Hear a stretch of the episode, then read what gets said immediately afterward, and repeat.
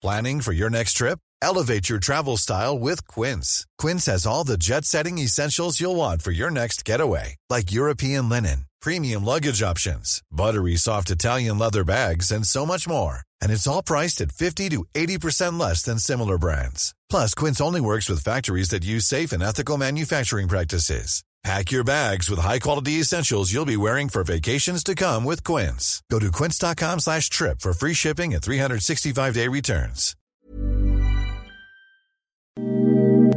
Ahora al aire, a la una, con Salvador García Soto. Un encuentro del diario que piensa joven con el análisis y la crítica. A la una, con Salvador García Soto.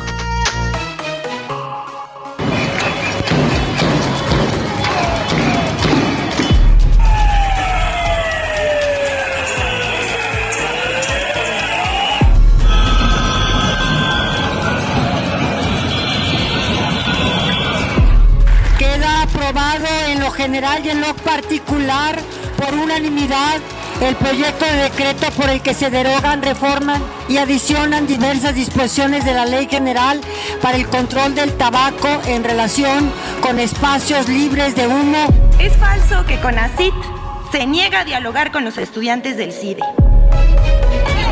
¡Autonomía universitaria! ¡Autonomía universitaria! Los felicito por esta lucha. Muchas gracias por usted, eh, ustedes, gente de comunidad plural, de respaldar al CIDE y les repito, el CIDE está con ustedes. Nosotros no tenemos las facultades para resolver el conflicto del CIDE, pero sí tenemos la autoridad moral, social y legislativa para poder citar a comparecer a funcionarios y servidores públicos. O tenemos como gobierno que presentar los informes para que haya transparencia. Lo que queríamos era ocultar información y eso no es cierto.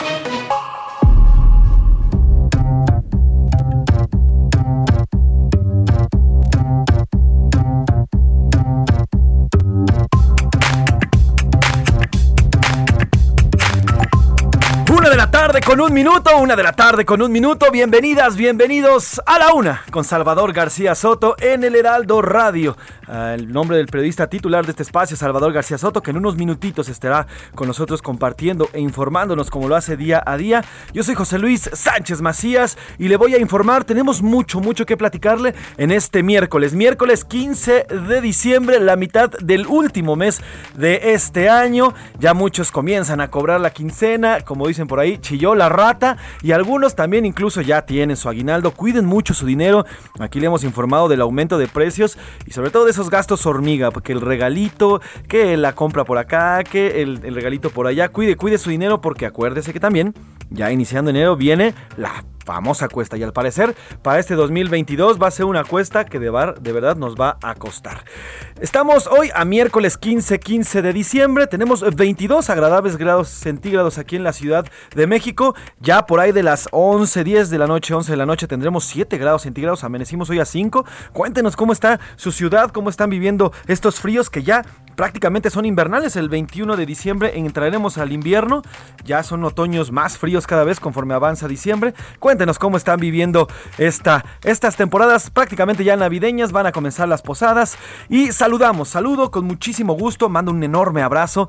Un abrazo pues caluroso, con sabor a ponche, ¿por qué no? Ponche de sembrino. A Colima, a Culiacán, a Guadalajara, a La Laguna, a, la, Ciudad del Carmen, a Coatzacoalcos, a Monterrey, a Morelia, a Oaxaca, San Luis Potosí, Tampico, Tapachula, Tehuantepec, Tepic Nayarit, Tijuana, Tuxtla Gutiérrez, Villahermosa, Tabasco, también del otro lado del río Bravo, Bronzeville, Texas y también a McAllen, Texas. Un abrazo a todas y a todos hasta allá, hasta estas ciudades. Son 25 ciudades en 25 estados de la República Mexicana y también en Estados Unidos. Eh, recuerde que Heraldo Media Group, Heraldo Radio, es prácticamente una cobertura nacional, de costa a costa, de frontera a frontera, de norte a sur, de esta enorme y preciosa República Mexicana. Tenemos mucho por compartirle el día de hoy. En estos momentos está iniciando, está iniciando el tercer informe de labores del ministro presidente de la Suprema Corte de Justicia de la Nación. Le hemos dado seguimiento y aquí le hemos informado de los informes que rindió tanto la ministra Margarita Ríos Farjat como eh, eh, la ministra Ah, vamos a escuchar si quieren de una vez, escuchamos parte de este informe y ahorita regresamos. Deben ser los medios para alcanzar la promesa de un arreglo social más justo e igualitario.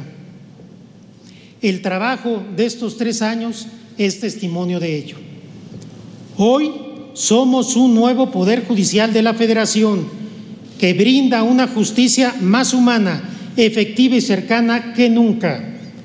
La reforma judicial de este año, lograda con el apoyo de los tres poderes de la Unión y el respaldo de prácticamente todas las fuerzas políticas, consolida y afianza el ambicioso proceso de transición institucional emprendido al inicio de mi gestión.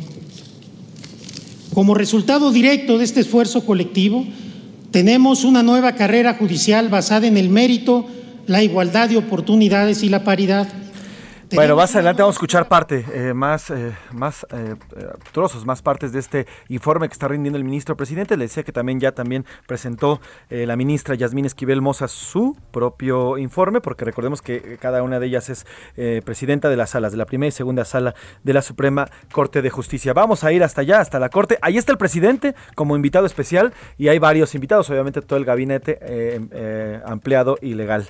Además, bueno, trancazo. Oiga, ayer hablando de la Suprema Corte, el ministro Juan Luis González eh, Alcántara Carrancá frenó parcialmente el llamado decretazo del presidente con el cual pretendía pretendía eh, pues poner todas las obras de infraestructura gubernamental como parte de seguridad nacional.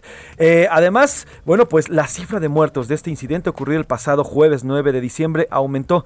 Ya son 56 los migrantes fallecidos. El día, esta mañana, esta mañana de miércoles falleció una persona más. Y al banquillo, allá en Estados Unidos, Genaro García Luna compareció ante el juez Breon Peace en una corte en Brooklyn, allá en Estados Unidos. Forma parte de estas comparecencias que está haciendo ante la justicia norteamericana. Y en los deportes, Salvador, ¿cómo estás? Bonita tarde. Sánchez ¿cómo estás? Muy buena tarde. Buenas tardes a todos, ¿cómo están? Qué gusto saludarlos en este miércoles, a la mitad de esta semana, miércoles 15 de diciembre. Día de quincena para muchos, día de aguinaldo también, así es que espero que le esté yendo bien a usted en este fin de año, con las carreras ya que nos caracterizan en esta época. Y bueno, ya nos contaba José Luis el avance de lo que vamos a tener en los deportes. Decías, José Luis, a los 33 años de edad y por un padecimiento cardíaco, el seleccionado argentino y jugador del Barcelona, Sergio Kun, el, Kun Agüero, anunció ya su retiro del fútbol profesional. Además, Stephen Curry se convirtió en el máximo encestador de tiros de tres puntos en toda la historia de la NBA. Nos va a platicar estos temas Oscar Mota. Vámonos, José Luis, si te parece, a las preguntas de este día. Tenemos temas interesantes para que la gente debata con nosotros los temas de la agenda pública. Gracias, José Luis, por arrancar. Gracias, Salvador. Vamos a la pregunta del día. Esta es la opinión de hoy. Y vamos a los dos temas que le tengo planteados hoy para que usted participe con nosotros, nos dé sus comentarios, opiniones.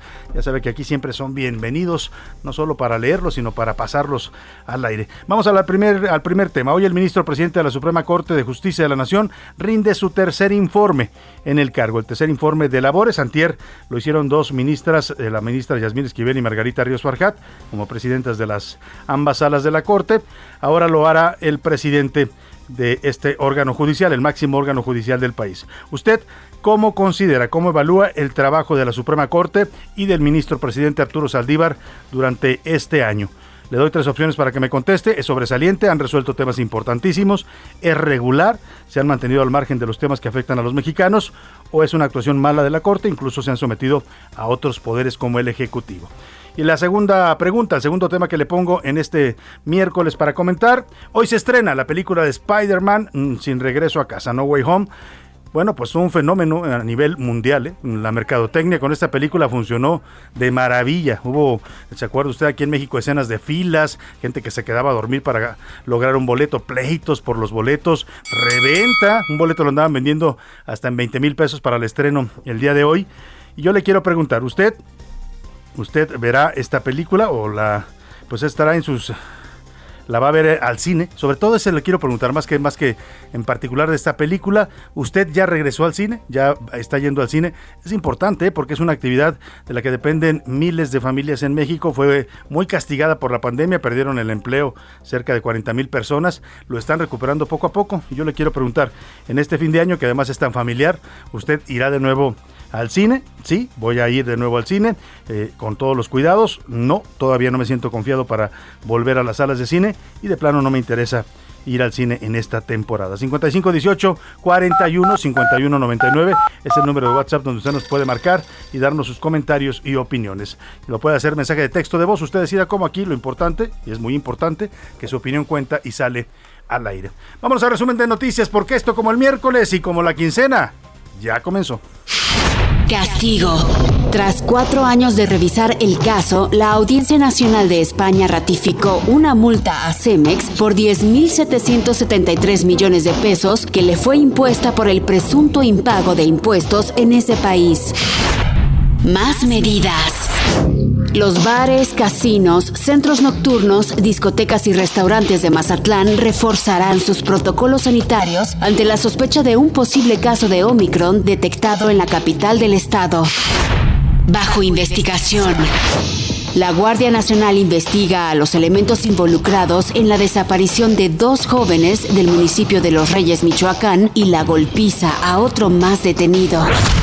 Desplome. Una persona murió y cuatro más resultaron heridas este martes al colapsarse el techo de un centro comercial en la delegación Otay Centenario en Tijuana.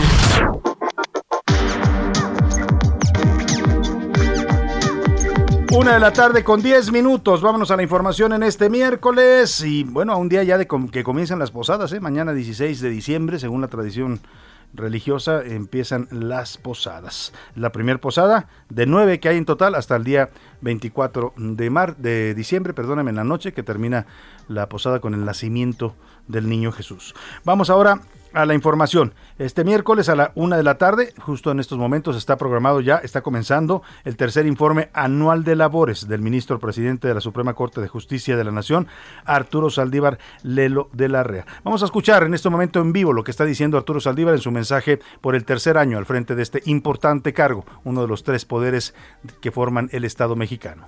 85 personas en diferentes cargos la cifra más alta en la historia del Poder Judicial de la Federación, bajo criterios de excelencia y paridad de género. De esta forma, ha comenzado un relevo generacional que transformará profundamente la manera de impartir justicia, gracias a la llegada de nuevos perfiles formados en una visión que privilegia la expansión de los derechos con una perspectiva de igualdad. La escuela judicial es pieza clave en este proceso de transformación. Sus atribuciones van directamente al corazón de la función jurisdiccional porque se encaminan a la formación de una identidad común anclada en los derechos humanos y la justicia.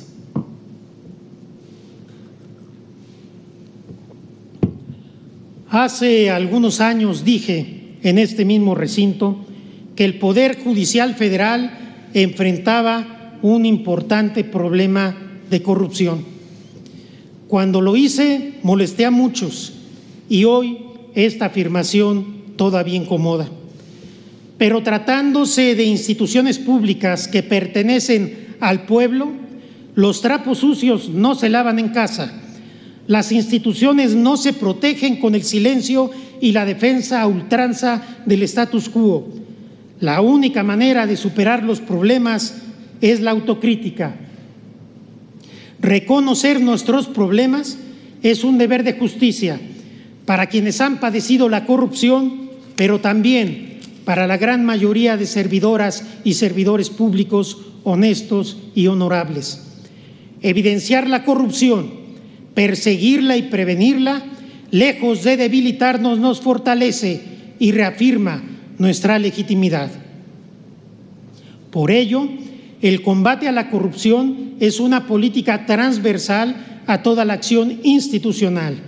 Bajo un criterio de cero tolerancia, hemos perseguido y sancionado la corrupción en todas sus formas y a todos los niveles. Hemos roto las estructuras de poder por las que abogados, despachos y representantes de intereses económicos traficaban influencias e impunidad al interior del Poder Judicial. Hemos desarticulado las redes clientelares de intercambio de favores. Asimismo, Hemos adoptado medidas preventivas que permitan detectar irregularidades y hemos impuesto sanciones ejemplares en casos de acoso y hostigamiento sexual.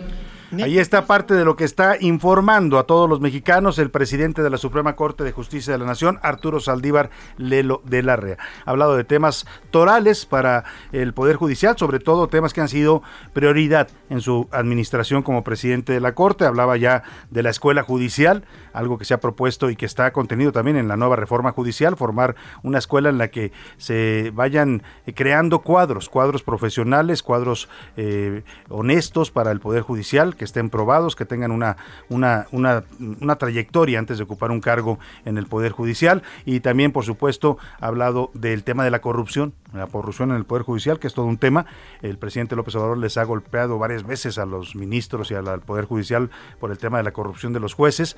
Reconoce Saldívar que sí hay corrupción, que no, es todo el Poder Judicial. Aclara que hay muchos servidores públicos honestos, jueces, magistrados, eh, gente que trabaja en los juzgados, por supuesto ministros de la Corte, pero que efectivamente hay manzanas podridas y que van a están tratando de combatir este fenómeno de la corrupción dentro del Poder Judicial. Y también hablaba del nepotismo y el, nepotismo y los favoritismos que también ocurren mucho, incluso el hostigamiento sexual, que se reportaba mucho también en algunos casos, jueces que abusan de sus subalternas, mujeres o viceversa. ¿no? Pues ahí está este informe, vamos a estar siguiendo de cerca. Después del informe, que cuando termine le voy a estar dando todos los detalles, le voy a hacer un resumen, ahí por favor las líneas más importantes se las vamos a resumir cuando concluya el informe. Está presente el presidente López Obrador, asiste como invitado, como es tradición que inviten al presidente en turno, al titular del Ejecutivo. El primer informe no fue el presidente, el primer informe, bueno, más bien era el último informe de Luis María Aguilar, no se presentó el presidente López Obrador porque había una ruptura ya entre él y el ministro Luis María Aguilar, que entonces era presidente de la Corte. A partir de que Saldívar es presidente, ha acudido a los tres informes del presidente López Obrador, hoy acude acompañado de su esposa. Y le doy un dato, un dato que en este momento estoy subiendo a mi cuenta de Twitter, es un dato exclusivo, como siempre aquí le tengo información que ya verá usted después en todos los demás espacios. Después de la, del informe, es tradición también que haya una comida, una comida a la que asisten todos los ministros de la Corte, por supuesto la encabeza el presidente de la Corte, invitan al presidente con algún par de invitados especiales y comen ahí una convivencia entre los dos poderes. Bueno, esta comida se va a llevar a cabo el día de hoy, pero por esta ocasión nos dicen no fueron invitados los demás ministros de la Corte. La comida solamente va a ser entre Arturo Saldívar, su esposa, y el presidente López Obrador y su esposa. Una comida de parejas, pues es la que va a haber después de este informe de labores que se está llevando a cabo ahí en la sede del Palacio de Justicia Federal, en la sede de la Suprema Corte de Justicia. Ya le voy a estar dando todos los detalles de este informe de Arturo Saldívar. Vámonos a otro tema importante. A la una, con Salvador García Soto.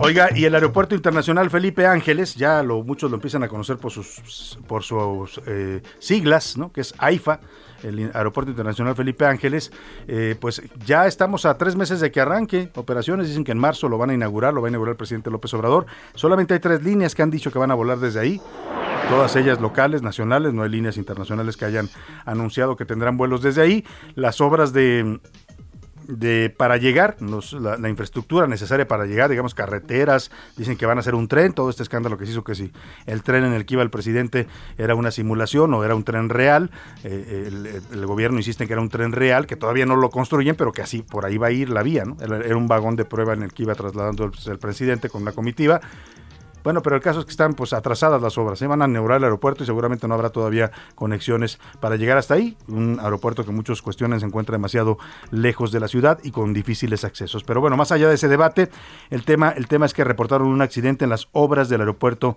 Felipe Ángeles. Al menos 18 trabajadores resultaron heridos. Supuestamente la información que se tiene es que un vehículo tipo grúa en el que eran trasladados a la zona de construcción, el trabajadores pasó por un tope y se cayeron los trabajadores al vencerse la barra de contención. Ya fueron trasladados al Hospital General Regional 200 del IMSS en Tecámac, en el Estado de México. Pero vamos con José Ríos para que nos cuente los detalles de este accidente allá en el Aeropuerto Internacional Felipe Ángeles. ¿Cómo estás, José? Buenas tardes. Salvador, buenas tardes, saludo con gusto a ti y a quienes nos escuchan por El Heraldo Radio. Pues bueno, te informo que al menos 15 trabajadores de las obras del Aeropuerto Internacional Felipe Ángeles resultaron lesionados luego de que cayeran de un vehículo que los trasladaba a su zona de trabajo. De acuerdo con los primeros reportes, el percance se registró cerca de las 7 y media de la mañana dentro de la zona del aeródromo de la base aérea de Santa Lucía, esto pues en el municipio de Tecámac, al norte del Estado de México. Entre los hechos, pues hay que destacar, Salvador, que pues bueno, estos empleados estaban siendo trasladados a su área laboral en un vehículo tipo grúa y al saltar las zonas terrenosas de este predio pues cayeron del vehículo luego de que la barra del contención del mismo se venciera. Los obreros quedaron tendidos sobre el piso y fueron auxiliados por sus compañeros así como por elementos de la Guardia Nacional y del Ejército Mexicano. Al lugar pues acudieron también servicios de emergencia quienes trasladaron a los heridos al Hospital General Regional número 200 del IMSS, el cual pues bueno se localiza a un costado de las obras del aeropuerto de Santa Lucía. Hasta el momento las autoridades de salud no han indicado el número exacto de personas lesionadas, sin embargo pues se tiene reporte extraoficial de que 14 de los 15 personas afectadas pues ya se encuentran dadas de alta. Este es el informe que te tengo hasta esta tarde en el Estado de México. Salvador, buena tarde.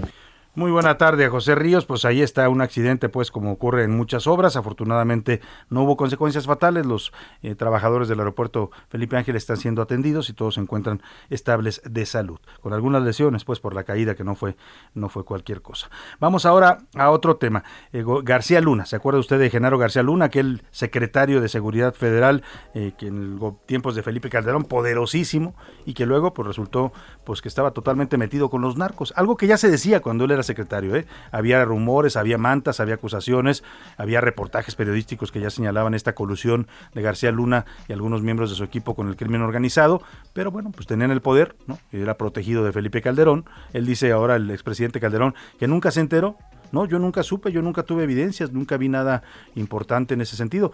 Pues lo que no vio es lo que sí vieron los gringos que detuvieron a García Luna y lo tienen sometido a un proceso por delitos de narcotráfico allá en un tribunal eh, en los Estados Unidos, en la Corte Federal de Brooklyn, en Nueva York, donde juzgaron también al Chapo Guzmán. Bueno, le platico todo esto porque García Luna compareció este miércoles de manera presencial a la Corte de Brooklyn en los Estados Unidos ante el juez Breon Peace.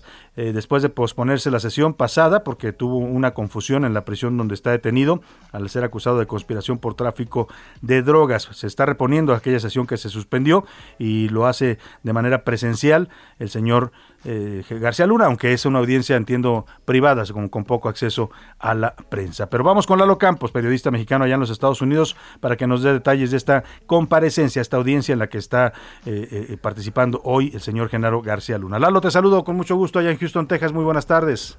Salvador, ¿cómo estás? Buenas tardes, te saludo. Por primera ocasión, Genaro García Luna se vio frente a frente con el juez Brian Cogal, el hombre que está llevando el caso este caso contra el que fuera el hombre de seguridad, de seguridad pública más importante en el gobierno de Felipe Calderón.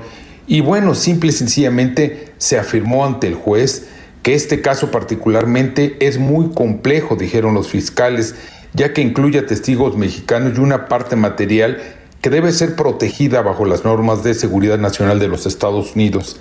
¿Qué significa todo esto, Salvador? Que simple y sencillamente será el próximo 24, 24 de octubre del año 2022, el próximo año, cuando se realice finalmente la audiencia, cuando inicie la audiencia en contra de García Luna, acusado de tráfico de droga. Pero César Castro, el principal abogado de la defensa de García Luna, argumentó que realmente es difícil evaluar toda esta cantidad de evidencia indicó que la Fiscalía ya ha compartido millones de documentos y que la mayoría no hacen referencia a García Luna como delincuente. Más aún, hasta ahora no hay evidencia que lo juzgue y lo lleve a la posición de criminal. Vamos a ver qué es lo que pasa en este juicio Salvador que se va a desarrollar hasta octubre del año 2022. Un saludo, soy José Eduardo Campos. Hasta la próxima. Muchas gracias, Lalo Campos, allá en los Estados Unidos. Pues importante esta audiencia, importante el juicio en contra de García Luna por todo lo que va a salir en ese juicio el tema de narcopolítica en México. Y vamos a otro tema. El presidente López Obrador propuso hoy a Graciela Márquez, exsecretaria de Economía, como la nueva titular del INEGI. Ya lo había adelantado el presidente este, hace unos meses cuando eh, salió Graciela Márquez de la, eh, de, la, de la Secretaría de Economía. Y bueno, pues ella buscaría reemplazar a Julio Santaella, que termina su periodo el próximo 31 de diciembre. Márquez, de 58 años, se desempeña como vicepresidente de la Junta de Gobierno del INEGI desde enero pasado. Eh, hoy anunció esto el presidente López Obrador, que va Graciela Márquez al INEGI, como ya se sabía, ¿eh? lo había dicho desde hace algunos meses el presidente López Obrador. Esperemos que haga un buen papel la señora Graciela Márquez y que no, pues no vaya a confundir un organismo autónomo con el INEGI, con el gabinete del presidente López Obrador. Me voy a la pausa con música, vamos a escuchar a Dua Lipa con Lady Levitating, con Levitando, con esta canción que canta esta joven británica, eh, con esta extraordinaria eh, presencia y voz. Ya regresamos.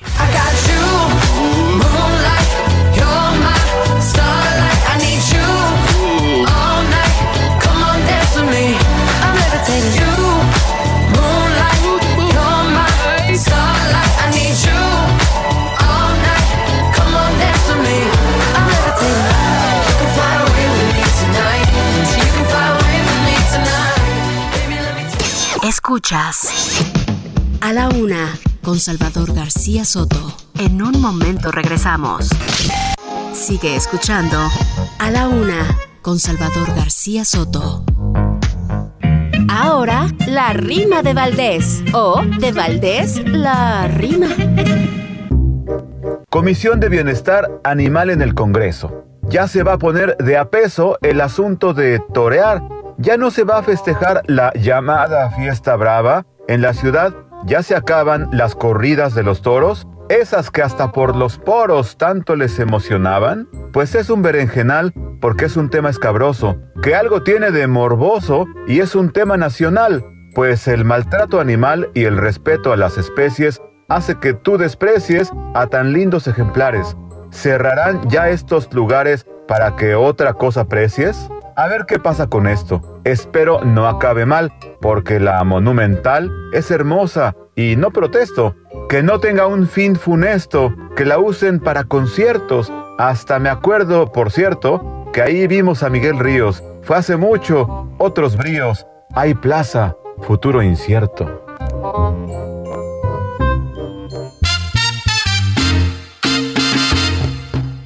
Si acaso te da el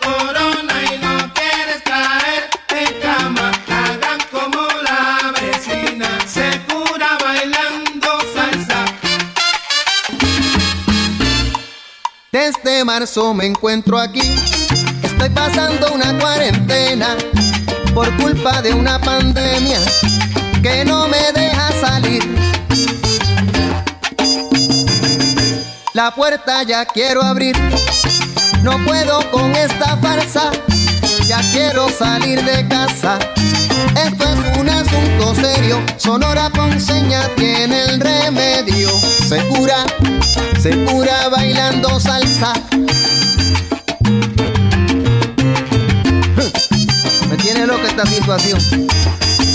Una de la tarde con 32 minutos, el COVID y la pandemia dieron, dieron tema a muchas, muchas canciones que se grabaron con esta temática en una situación atípica que hemos vivido en la humanidad en, los últimos dos años. Bueno, pues la Sonora Ponceña, de allá de Puerto Rico, eh, compuso esto que, nos está cantando Salsa que cura to. Y es eh, parte del disco Hegemonía Musical de esta Sonora Boricua. Eh, justo uno de los éxitos de este 2021 que le estamos presentando. Póngase a bailar, no se relaje con el COVID, eso sí, pero hay que disfrutar la salsa. Me cuca y me encendió. Cuando escuchó mi salsa le encantó. La vecina, el vecino encendió. Con su coqueteo mi salsa Es que no puede salir de su casa, pero le gusta curarse en salsa. A la una, con Salvador García Soto. Una de la tarde, 32 minutos. Vamos a más información. Aumentó a 56 la cifra de migrantes muertos, lamentablemente por la volcadura de un tráiler ocurrido en el tramo carretero Chiapa de Corzo, Tuxtla Gutiérrez, allá en el estado mexicano de Chiapas. El jueves pasado ocurrió esta tragedia. La última víctima es un hombre no identificado que se encontraba grave e intubado en el hospital. Además, la Secretaría de Salud de Chiapas también informó que ya fueron dadas de alta otros tres migrantes y ya suman 45 los que se han recuperado después de este accidente. Mientras tanto, 62 todavía continúan en el hospital y cuatro de ellos son reportados en estado de gravedad. Hasta el momento han identificado ya a 21 cadáveres. Qué tragedia de verdad. Si ya de por sí para ellos es una tragedia estar migrando de su país, estar huyendo de la violencia, de la miseria, de la pobreza, pues imagínese llegar a un país extraño con la ilusión de, de pues eh, en este caso, transitar hasta los Estados Unidos y bueno, encuentran la muerte aquí en una carretera. Vamos contigo, Jenny Pascasio, allá en Chiapas, para que nos cuentes. Buenas tardes. Salvador, buenas tardes, te saludo con gusto a ti y a quienes nos escuchan por El Heraldo Radio. Pues bueno, te informo que al menos 15 trabajadores de las obras del Aeropuerto Internacional Felipe Ángeles resultaron lesionados. Perdóname, perdóname, perdóname. perdón que corte, perdón que te corte, pero no era esta nota que, que, que nos, que nos que estamos eh, esperando. estamos hablando del caso de los migrantes allá en el estado de Chiapas. Denle un zape a Javi, por favor, porque anda ahí como dormido. Bueno, que fue la computadora, me dicen, ya sabe, cuando fallamos es la falla técnica. En fin, el caso es que vamos a, en un momento más a contactar a Jenny Pascasio, ya lo tenemos ahí en la línea telefónica para que nos cuente de esta tragedia de migrantes. Vamos a recuperar un poco más la llamada. Por lo pronto le platico, con 266, 268 eh, votos a favor y 221 en contra y dos abstenciones, el Pleno de la Cámara de Diputados aprobó el dictamen de la cuenta pública 2019, el que corresponde al primer año de gobierno del presidente López Obrador. Sin mayor revisión, la mayoría de Morena dijo, démosle trámite rápido a esto y saquémoslo. No había muchas observaciones todavía del Auditorio Superior de la Federación a este primer año de gobierno, pero ya sabe, la mayoría de Morena está ahí para servir a lo que diga el presidente. Falta todavía comprobar 99 mil millones de pesos, 55 mil millones corresponden a estados y 44 mil millones al gobierno federal.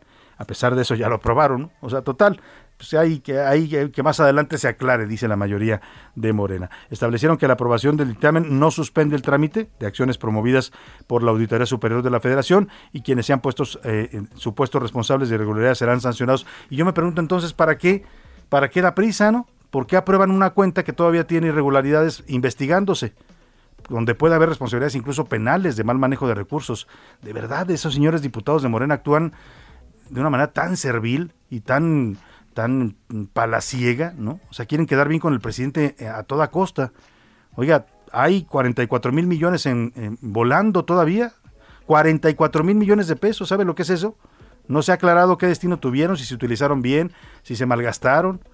Hay responsabilidades legales, administrativas, pero los señores dicen, pues ya, ya vamos a aprobarla, ya trámite aprobado y ahí después que se investigue.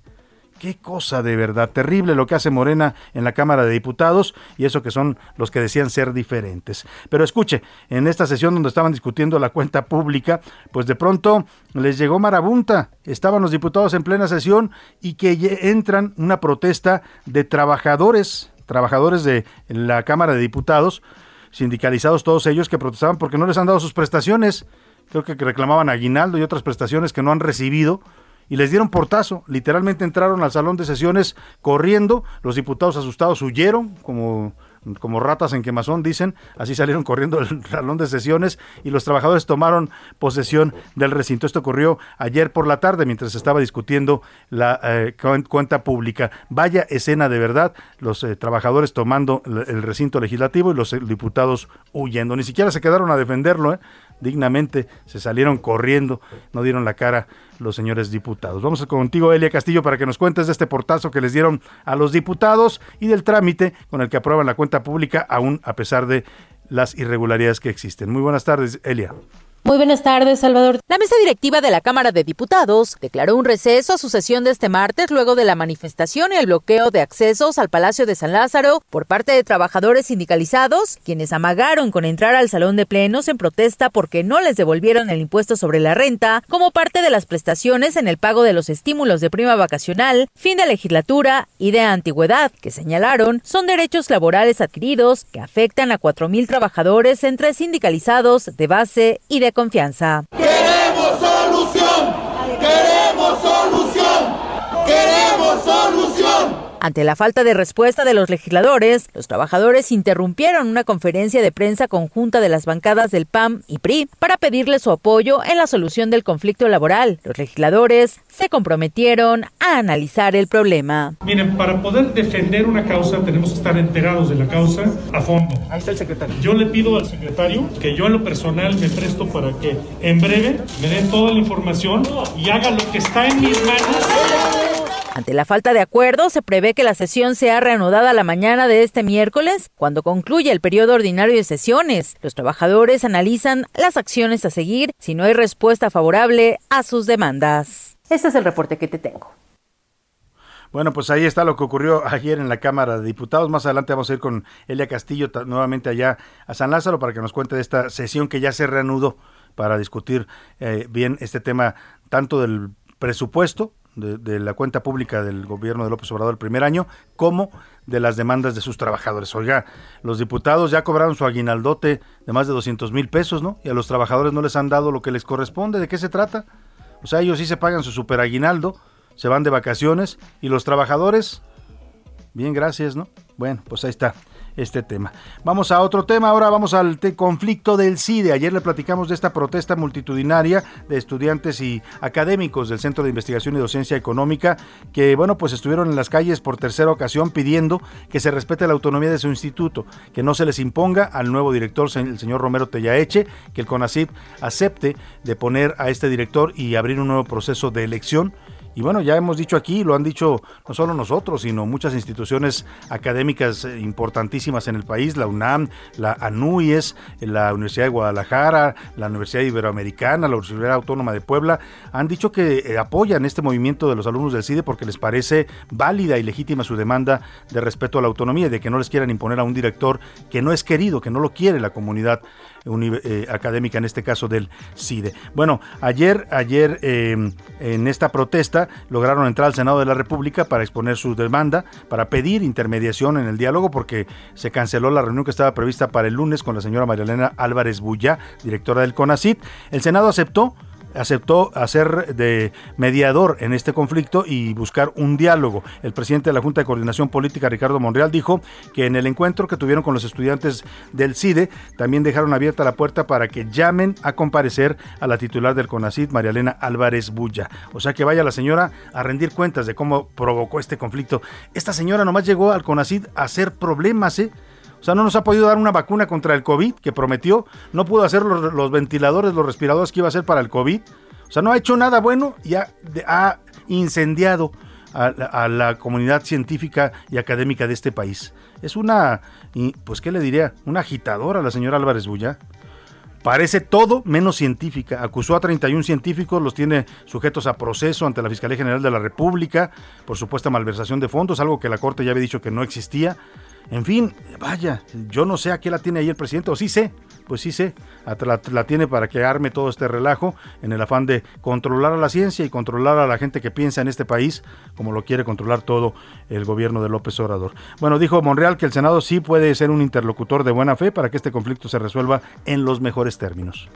Nosotros no tenemos las facultades para resolver el conflicto del CIDE, pero sí tenemos la autoridad moral, social y legislativa para poder citar a comparecer a funcionarios y servidores públicos que ofrezcan soluciones. Lo que aquí acordaron se va a resolver. La presidenta de la Comisión de Educación hará las gestiones correctas y serán respaldadas por la Junta de Coordinación Política. Y puede ser en enero, porque independientemente de que no haya sesiones ordinarias, sí puede haber reuniones de comparecencia. No hay ningún problema. Bueno, pues ahí está. Ojalá y llamen a cuentas a la señora Álvarez Bullá y explique qué está haciendo, por qué está incendiando instituciones académicas, por qué está persiguiendo científicos. O sea, está haciendo todo menos lo que debe hacer, que es eh, generar ciencia y conocimiento y tecnología para este país. Esa es la función del CONACIT. Y la señora parece que llegó pues a agitar las aguas, a crear broncas, ¿no? Es lo único que ha sabido hacer María Elena Álvarez Bulla. Vamos a otro tema. Ayer por la noche se dio a conocer esta noticia. La Suprema Corte de Justicia de la Nación admitió a trámite la controversia constitucional que interpuso el INAI, el Instituto Nacional de Acceso a la Información y Transparencia y Protección de Datos, en contra del decretazo. En este, este acuerdo, eh, formalmente lo llamaron acuerdo, pero todo el mundo lo ve como un decreto, y no, no cualquier decreto, por eso le pusieron decretazo porque lo que pide ahí el presidente López Obrador es prácticamente una patente de corso, ¿no? una, una total impunidad, un blindaje para todas sus obras. Que sus obras, todo lo que él decide hacer en este gobierno con los recursos públicos de, de los mexicanos, pues que nadie le cuestione ni le pregunte y que no le andemos poniendo trámites. Oiga, que si va a ser el tren Maya, pues tiene usted que respetar la selva. No, el señor no quiere dar cuentas de nada, no quiere hacer estudios de impacto ambiental, no quiere darnos información sobre cuánto se está gastando y por qué en las obras públicas. Eso es lo que propone este decreto. Bueno, pues ayer el ministro Juan Luis González Alcántara lo admitió a trámite, la controversia del INAI, y de entrada dice que se suspenden los efectos de este decreto en una parte nada más. La parte que dice que los mexicanos no podemos pedir información de las obras públicas del gobierno federal. Esa parte quedó ya suspendida por orden del ministro Juan Luis González Alcántara. La otra parte, la de evadir los trámites y eximir al gobierno federal de todos estos trámites a los que está obligado por la ley, eso todavía está vigente según el criterio que emitió ayer el ministro González Alcántara. Vamos contigo, Diana Martínez, para que nos cuentes. Muy buena tarde. Así es, Salvador, buenas tardes. Pues el ministro Juan Luis González Alcántara Carranca frenó parcialmente el acuerdo del presidente Andrés Manuel López Obrador que permite reservar la información de obras prioritarias del gobierno al clasificarlas como de seguridad nacional. El integrante de la Corte admitió a trámite la controversia constitucional que promovió el Instituto Nacional de Transparencia, Acceso a la Información y Protección de Datos Personales contra el acuerdo del Ejecutivo publicado el pasado 22 de noviembre. El ministro otorgó la suspensión a los organismo autónomo para que dejen de surtir los efectos y las consecuencias del acuerdo impugnado que deriven en catalogar la información eh, como de interés público o de seguridad nacional. Sin embargo, también el, el integrante del máximo tribunal rechazó frenar otros efectos del acuerdo, detalló que es improcedente la medida cautelar solicitada para suspender las acciones que indican en el acuerdo impugnado en relación con los proyectos y obras del gobierno de México. La Corte Salvador aún debe analizar si el acuerdo es o no constitucional por lo que la suspensión estará vigente hasta que eso ocurra. Pues muchas gracias, Diana. Vamos a esperar a que se conozca la totalidad de, el argumento que esgrime el ministro Juan Luis González Alcántara. Solo conocimos ayer una parte que es la que suspende esta, esta, pues este tema de no, no, no, no dar información a los mexicanos de las obras del gobierno. El presidente López Obrador hoy celebró este, este anuncio del acuerdo. Dijo que es bueno para él porque todavía sigue vigente su acuerdo o su decretazo. La Corte también resuelve de que es válido el acuerdo que emití, que di a conocer, y que solamente tengo que, o tenemos como gobierno, que presentar los informes para que haya transparencia, que siempre dijimos que se iba a hacer así, que no era un asunto de transparencia, no era ocultar información, sino era para poder avanzar, simplificar los trámites. Fueron muy buenas decisiones de la Corte del día de ayer, porque queda el acuerdo vigente para no detenernos. Ojo, el presidente se está anticipando, ¿eh? O sea, esto que vimos ayer es un es solo admitir a trámite el decreto. Y en la admisión a trámite el ministro dice lo admitimos, pero esta parte tiene que suspenderse, que es la parte de, donde el gobierno pretendía negarnos a los mexicanos el derecho a la transparencia y a la información de las obras públicas. Esa parte la suspende el ministro, pero no quiere decir que ya haya validado el decreto, ¿eh? que es lo que hoy sugiere el presidente, no para nada. Lo admitió a trámite y se va a revisar el fondo de este decreto.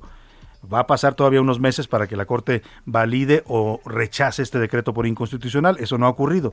Pero bueno, el presidente todo lo acomoda a como le conviene y hoy festeja ya que fue buena la decisión de la Corte. Todavía no toman una decisión como tal, simplemente fue una admisión a trámite. Para hablar justamente de este anuncio ayer de la admisión a trámite de su controversia constitucional, la controversia que interpuso el INAI, hago contacto con la comisionada del INAI, Norma Julieta del Río. ¿Cómo está, comisionada? Muy buenas tardes, qué gusto saludarla.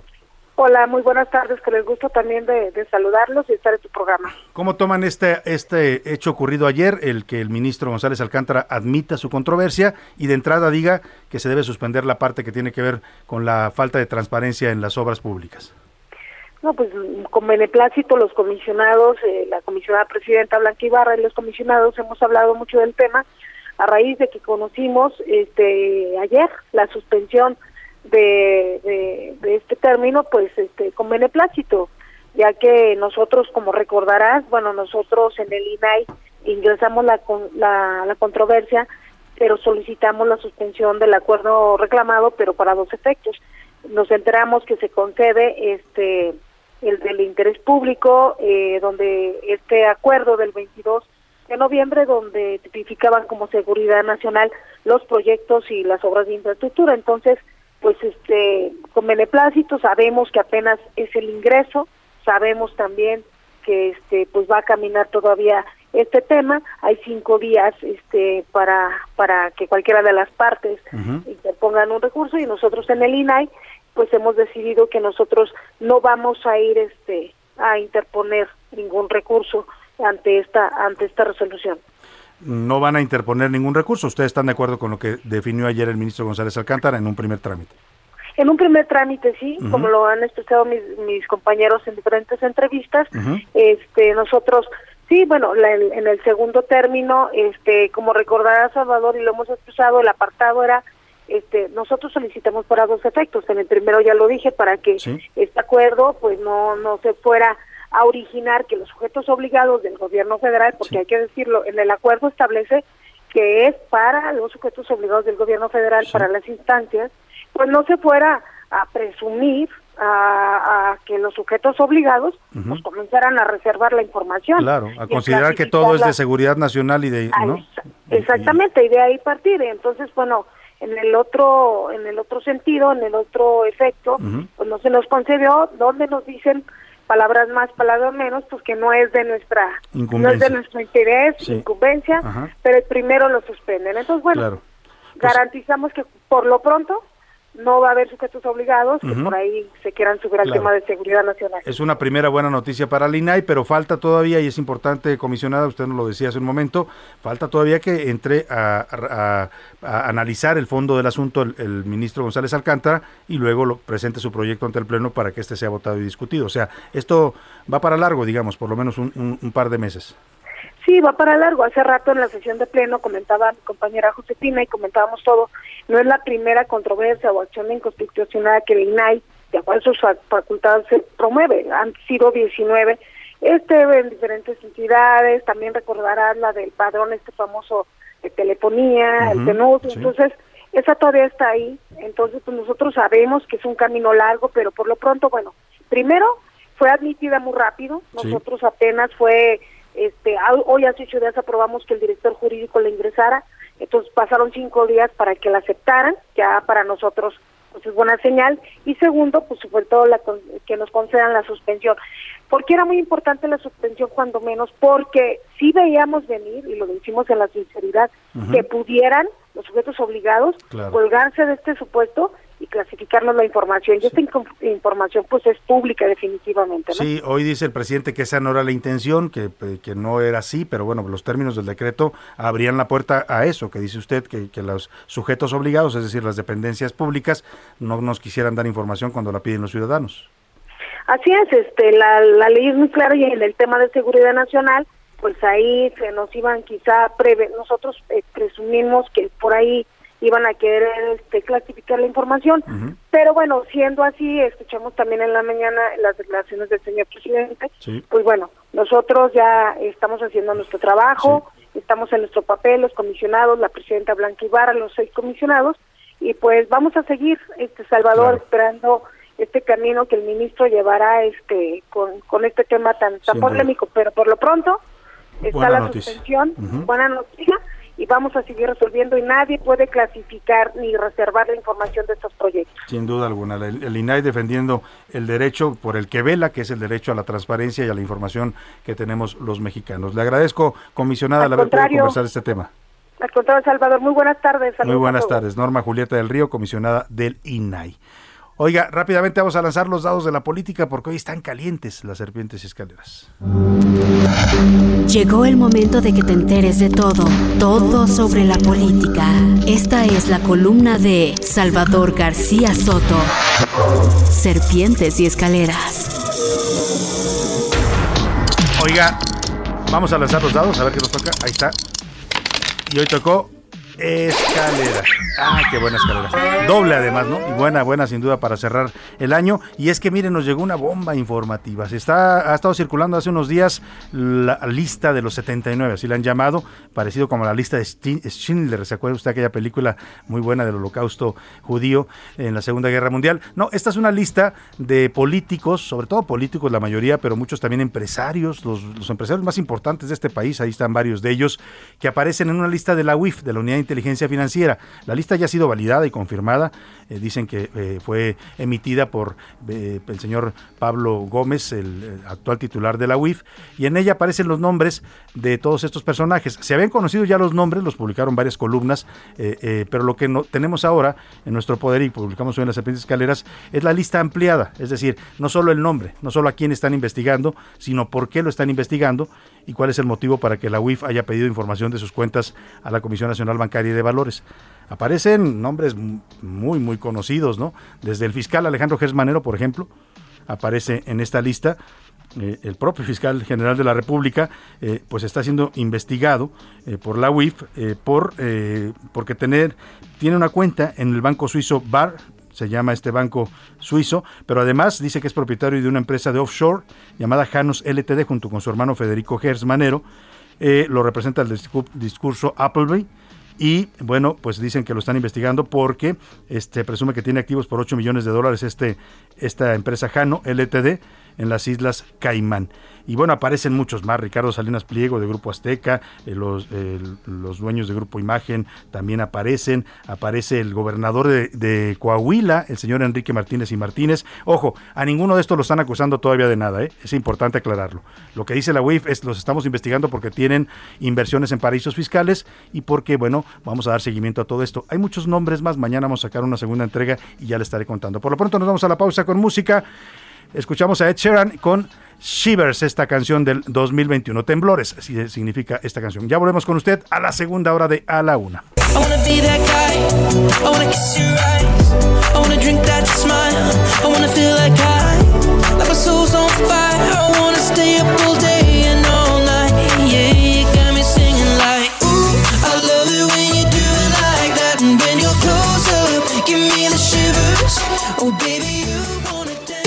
Escuchas a la una con Salvador García Soto. En un momento regresamos. Ya estamos de vuelta con A la una con Salvador García Soto.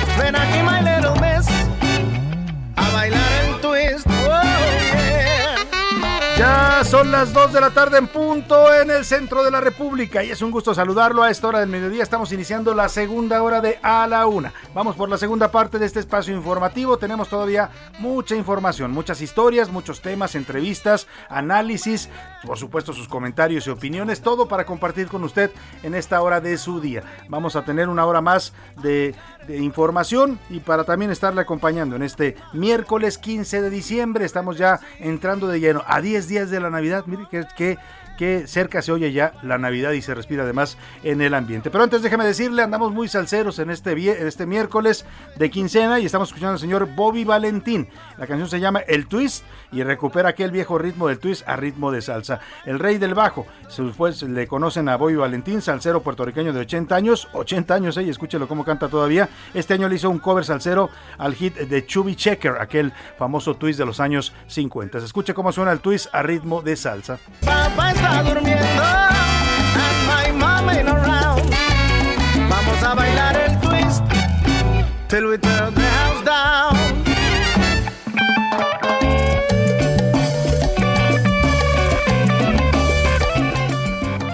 Y vámonos, vámonos a los temas que le tengo que preparar. Qué bien suena esto de Bobby Valentino. Y bueno, que me impresiona, 80 años de edad y, y como dice el dicho, viejos los cerros y todavía reverdece, ¿no? Escuche el bajo, cómo suena, el ritmo que tiene, todo lo que significa esta canción. Y vamos a los temas que le tengo preparados para esta segunda parte. Vamos a estar comentando, por supuesto, cómo va el tema del COVID, la aplicación de la segunda, de la tercera dosis de refuerzo para los adultos mayores en este país. También le voy a platicar de un accidente fuerte que pasó ayer en Tijuana, en un centro comercial en esta época en la que mucha gente está yendo a los centros comerciales a hacer sus compras navideñas, pues nada, que la gente andaba muy tranquila caminando por este lugar en la Plaza Otay, ahí muy cerca ya de la frontera con Estados Unidos, y de pronto el techo se derrumbó Así como usted lo oye, imagínese anda usted haciendo sus compras, mira qué bonito vestido aquel que está allá y paz, le cae el techo en la cabeza. Bueno, hay una persona muerta, no es tan gracioso el hecho y vamos a platicar de esto que ocurrió allá en este centro comercial de Otay en Tijuana. También capturado las autoridades federales y estatales en Bronzeville, Texas, arrestaron a Ociel Cárdenas Jr. para que vea que los policías de, de, de Bronzeville no solo agarran al Grinch, ayer también atraparon al Grinch, pero ahí agarraron también a Ociel Cárdenas Jr., el Ocielillo, es hijo por supuesto del extraditado líder del cártel del Golfo, Ociel Cárdenas Guille. Le voy a tener toda la información. Siguen las vacunas, ya le decía, vamos a ver cómo va la vacuna de refuerzo para los adultos mayores en la República. Y vámonos, si le parece, como siempre a esta hora del día, escuchar sus comentarios, opiniones. Ya están conmigo aquí, como a esta, eh, siempre a esta hora del programa, José Luis Sánchez y Priscila Reyes. Les doy la bienvenida a ambos. Priscila Reyes, ¿cómo estás? Muy bien, Salvador, muy contenta y súper prendida con esta música, querido Jay, queridos escuchas bailando twist con salsa. Oye, qué buen Esa ritmo, es una ¿eh? invención. Qué bien. La Twist otra que pusiste salsa. también, aquella salsa. Todas. Todas. Está muy, buen- muy buena la La selección de, Priscila de de, estos la éxitos. de la Sonora, ¿no? La de la Sonora Ponceña, de Ponce, Puerto Rico. José Luis Sánchez. Salvador García Soto, Priscila Reyes, bonito miércoles, pues ya. Yo digo que declaremos ya las fiestas navideñas oficialmente. Inauguradas. Como con despense, esta salsa. como ver, decía la pónganos por ahí una reportera de ayer. cancioncita, A ver, una cancioncita para inaugurar las fiestas Inaugurado el, navideñas. el Guadalupe, ¿cómo dijo? Guadalupe. Guadalupe, Santos Reyes. Candelaria. Guadalupe Candelaria. Candelaria. No, y bueno, a ver, Bueno. a ver. Ah. Vamos a escuchar un poquito. En este momento, de manera solemne, el equipo de A la Una, con su servidor Salvador García Soto, la licenciada Priscila Reyes y el interventor de la Secretaría de Gobernación José Luis Sánchez Macías. Hago ca- cara seria. Declaramos formalmente inauguradas las festividades decembrinas. ¡Venga!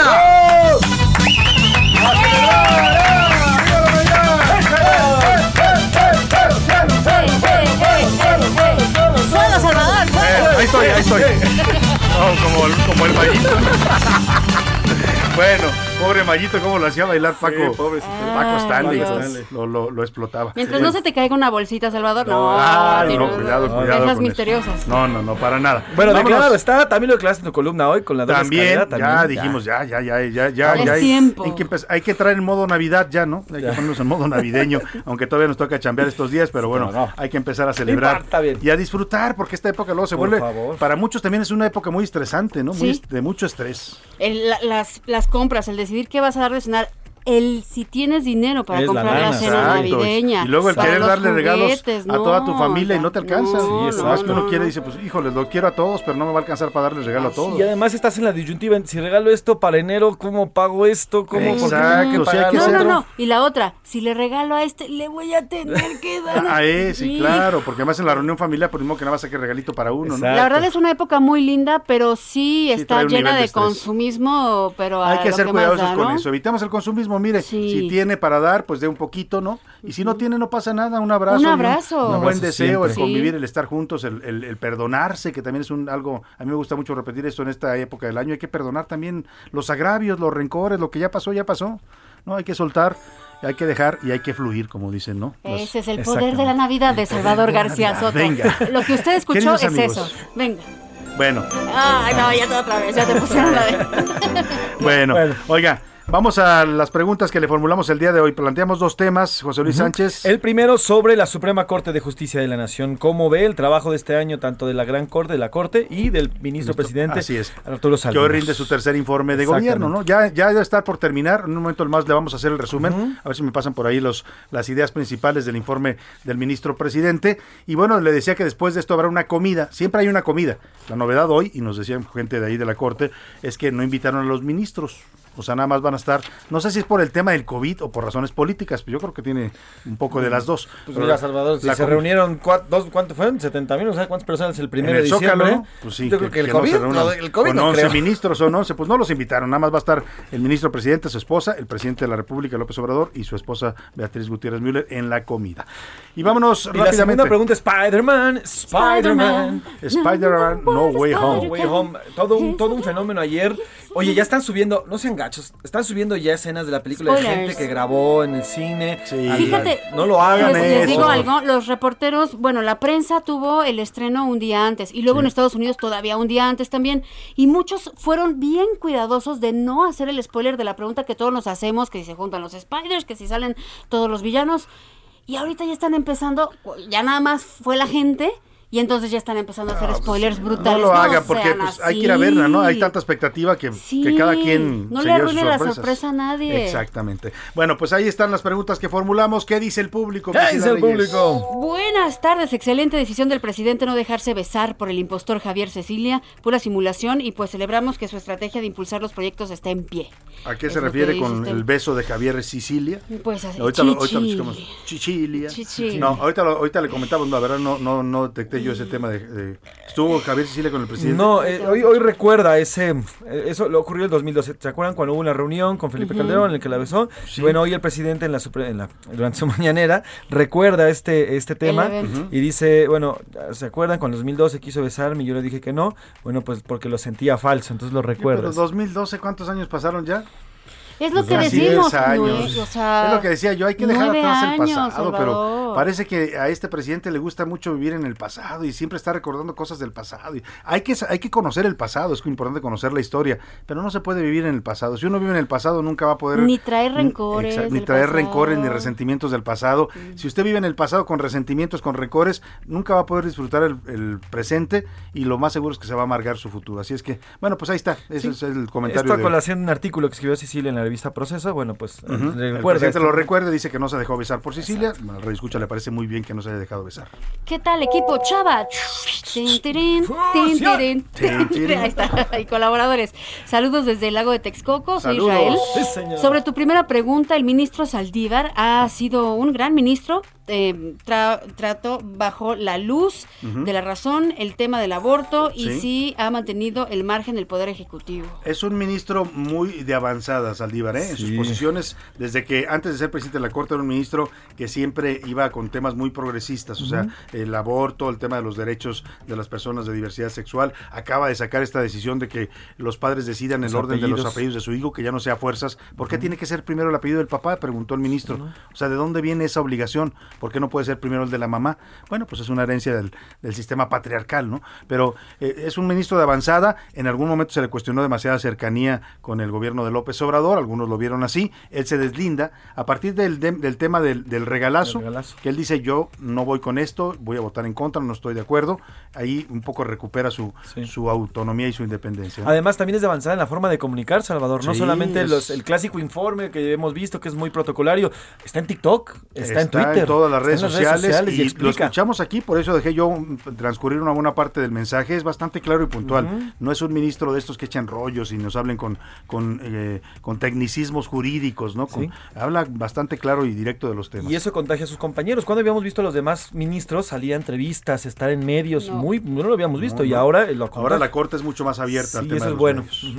Hola Salvador, buenas tardes, soy José Luis Guzmán, te escribo desde la bella Guadalajara. Hermoso. Mis hijos iban a ir al cine a ver Spider-Man, tienen sus boletos para esta semana. Yo sigo disfrutando el campeonato de la Ah, todavía está Sí. disfrutando. Y no, yo, yo creo que lo van a disfrutar por, Por todo el año, ¿no? Como unos 10 años. Bueno, ¿sabías que el domingo en la noche hubo 20 mil personas en el Sí. Monumento a los Niños Héroes, lugar de celebración de los rojinegros? Vimos la nota y la verdad fue impresionante. ¿eh? La escena en Guadalajara, en el monumento a los niños héroes, también algunos le llaman el monumento a los desaparecidos, eh, fue impactante. De cuenta que usted que estaba viendo una escena del Boca en Buenos Aires, así, Sí, la, así la ríos ¿eh? de- En- en- con ríos de gente, la gente muy contenta celebrando, se reunió con los jugadores jugadores, fueron a una misa ahí en el Parque de la Revolución. Eh, in- in- import- interesantísimo el fenómeno ahí en, en Guadalajara. Y hubo otro fenómeno, Salvador, que eso fue la, la banda que salió, pero hubo un fenómeno de, de gente de, de la tercera edad, de celebraciones de ancianos. Oye, es que ellos llevan toda la vida esperando que el Atlas ganara un 70 campeonato. ¿no? años cuando eran jóvenes.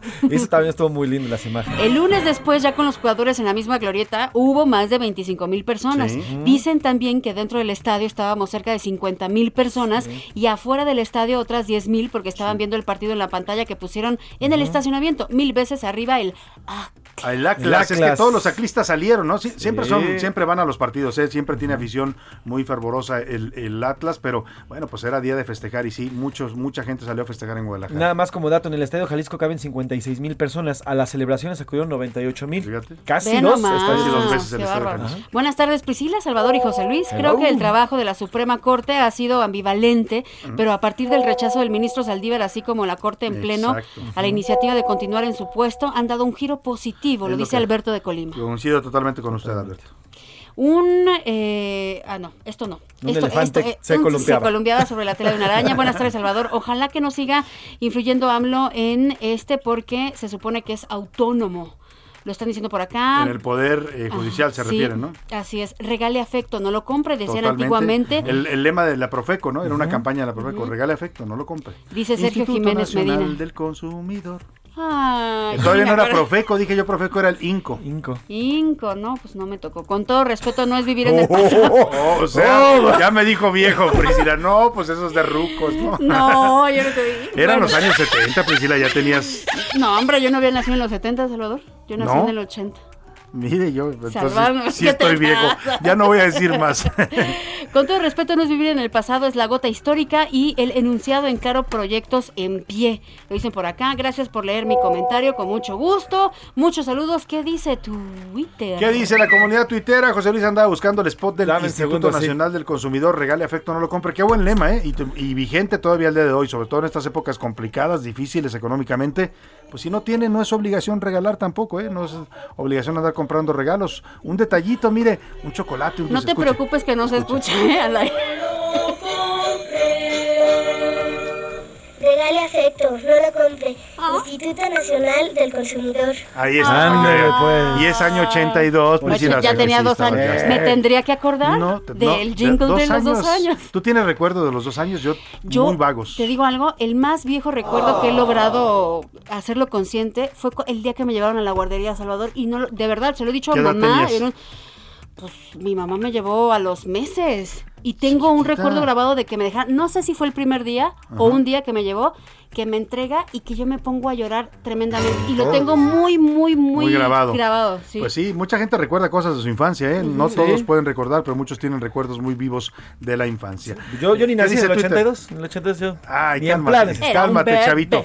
Cuéntanos, a ver qué dice Twitter. Sobre la, eh, la Suprema Corte, el, el 50% coinciden que es un trabajo regular el que ha hecho la Corte en este año. El 18, el 20% prácticamente dice que es sobresaliente, mientras el 30% dice que ha sido un trabajo malo el de la Suprema Corte de. Justicia. Divididas las opiniones. Divididas las opiniones. En el tema de eh, Spider-Man No Way Home, el 35.8% dice que en su momento irá, no hay tanta prisa, no son tan intensos como para ir a comprar un boleto ya, ya, ya, ya. ya. El 16.5% dice, sí, ya tengo mi boleto y Ya, esta listo, semana ya son me los voy". fans. Exactamente. Y el 40% dice, "Eh, no, me, no me interesa ir a ver al cine Spider-Man. Así que así es como lo han dicho. Pues vámonos rápidamente al cotorreo informativo porque tenemos luego una entrevista. ¿Qué dice el cotorreo informativo? Venga. Ya llegó la hora. ¿La hora de qué? La hora del cotorreo informativo. Priscila Reyes. Venga, la canción. Mi suegra llegó. Mi suegra Pues, les voy a contar una ¿Tú te llevas bien con tu suegra? Sí, súper ¿Sí? bien. Y aparte es quienes- una súper señora. Hay quienes sí tienen una relación Que aparte tormentosa quiero y adoro y Yo la también, amo yo también le mando un saludito a mi suegrita allá en Ciudad Obregón, Sonora. Saludos, mi querida Fati. Un besito. Oye, rápido, Salvador. Ey. Hay suegras que no, que No, son unas hijas son condenadas. Y ahorita en estas fechas se está volviendo viral. Fíjate nada más lo que hizo esta señora. Esto fue en Inglaterra. A su, le compró a sus nietos pijamas para salir en una foto todos juntos, eran cuatro nietos. Y solamente un niño no sale con la misma pijama. ¿Sabes quién es ese niño? ¿Quién? El hijastro de su esposo, porque la nuera venía ya con hijo. ¡Qué Ay, canija! qué canija, la discriminación al niño, ¿no? Esa sí es una suegra, pero hija canija. Que es como aquella de un capítulo de La Rosa de Guadalupe, ¿no? Que le dice a la niña, eh, a una le dice Blancanieves y la otra le dice, yo, yo, abuelita, ¿quién soy? Tú eres Negranieves, le dice, porque tú eres morenita. No, es- Oh. es de La Rosa de Guadalupe, pues, pero es ese tipo de suegras. José Luis, Negraníos, antes de empezar vamos a escuchar esto. Prueba más firme de amor de verdad. Electricidad. Adorado. ¿Por qué estamos Adorado. escuchando a Lucerito? Vamos a escuchar esto porque ayer al parecer el alcalde de Matamoros, Tamaulipas, Mario Alberto López, de verdad sintió la electricidad, pero él en serio. Y es que durante la ceremonia del encendido del árbol en la plaza No principal digas. de la ciudad, se dio un tremendo toque. Se electrocutó. Se electrocutó literalmente. Es estas cajas que subes y bajas una Ajá, palanca. o sea, él iba a prender el árbol. Exactamente, son las pastillas. Y entonces él no se dio cuenta que las pastillas pues, obviamente están descubiertas. Estaban por- dentro para de una que cubeta. subas. Pero está- estaba para que subas la palanca y pone el dedo, porque está dando un discurso, y pone el dedo en, en la pastilla. Bueno, se fue a dar un tremendo toque. Vamos, estoy viendo el video y es muy, muy divertido. No, no, no es gracioso que le pase a una persona eso. Está Vamos bien de salud, a vamos a sufrir una descarga. Porque es más visual que auditivo. Sí. Vamos a subirlo a las redes sociales para que lo vean y para que lo sigan. Pero un momento muy chistoso que pasó este alcalde Cuidado, de Matamoros. cuidado cuando prenda su arbolito, verifique que todo está bien conectado, no le vaya a pasar lo que el alcalde de Matamoros que sintió la electricidad. Esto es Muy parte bien. de lo que vivía entonces. Las familias que nos. Ahí está el momento en que se oye cómo se electrocuta. Vamos a subírselo a Sí, arroba ese. Garzoto para que lo vea. Gracias Priscila, gracias José Gracias, Luis. Salvador. Vámonos a más información. A la una, con Salvador García Soto. Y mire, ayer se anunció por parte de la Alianza Va por México eh, los estados en donde van a competir ju- juntos como alianza, el PRI, PAN y PRD. Eh, entre esos estados mm, me llamó la atención que no estaba Oaxaca. Oaxaca no va en alianza, eh, va a buscar otra figura para competir.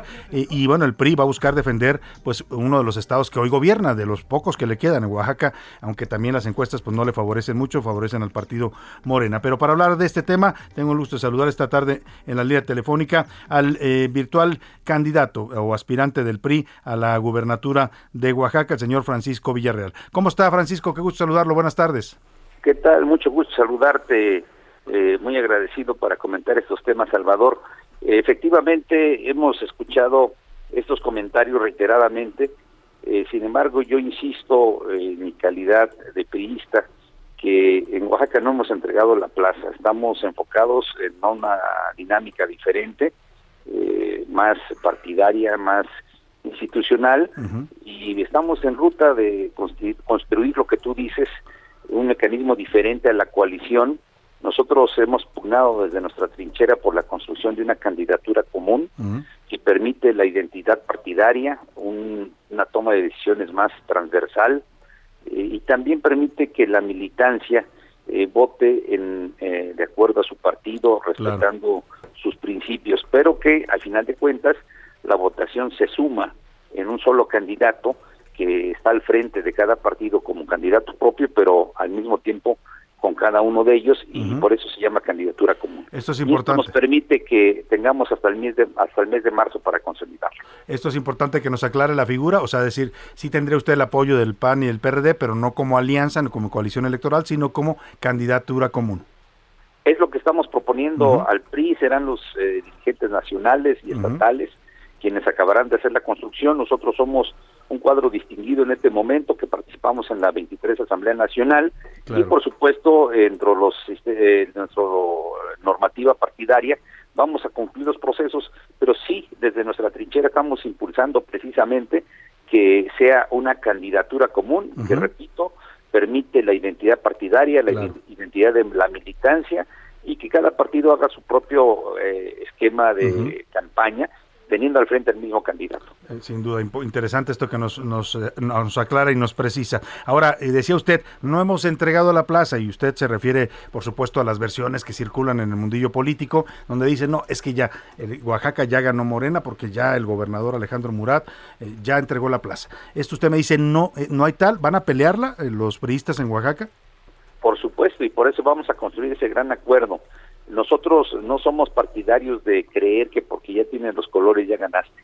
Vamos a poner a la sociedad perfiles, propuestas y tenemos formación de cuadros en cada uno de quienes aspiramos dentro del tricolor eh, a esta posibilidad de ser candidatos a gobernador.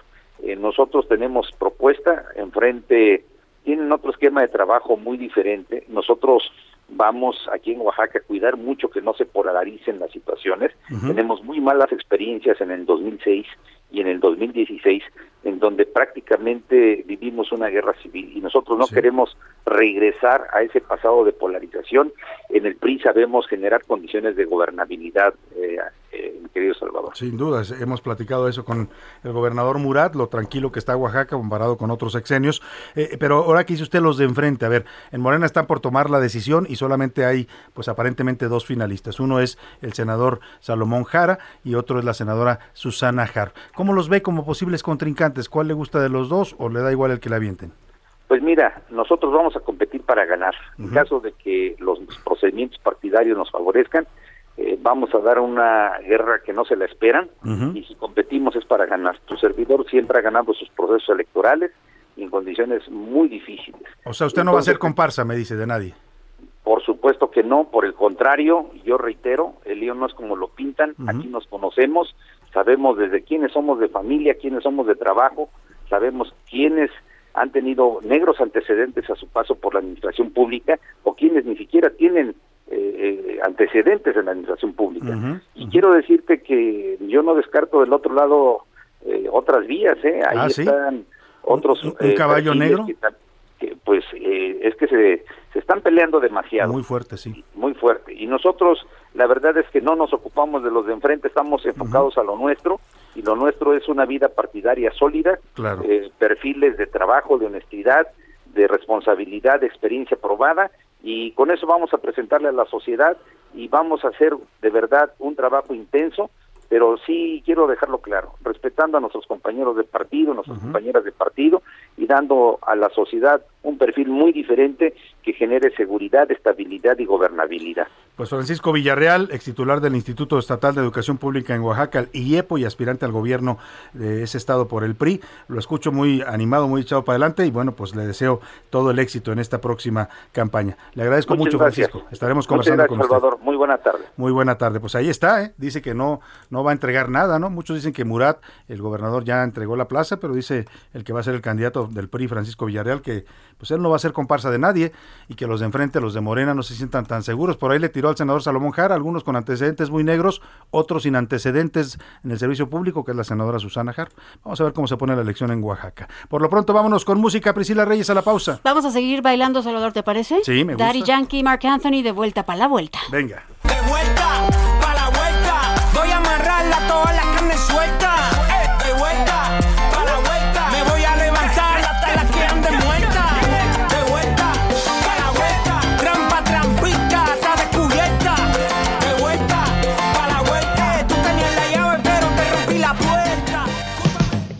Estás escuchando A la Una con Salvador García Soto. Regresamos.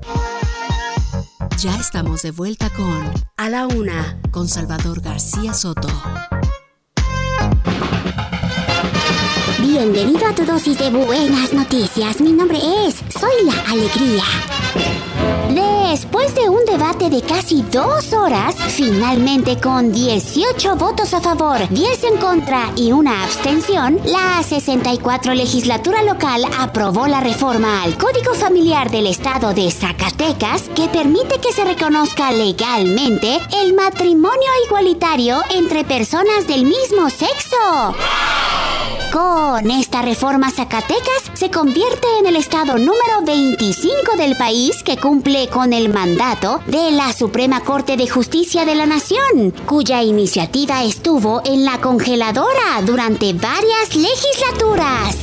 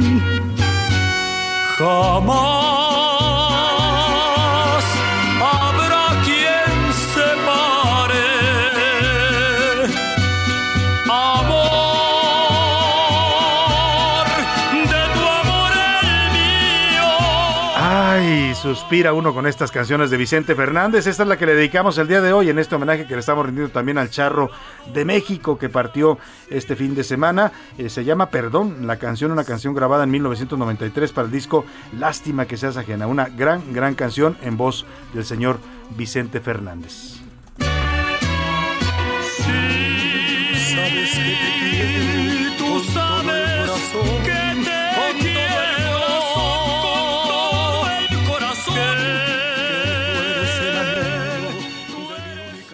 A la una, con Salvador García Soto.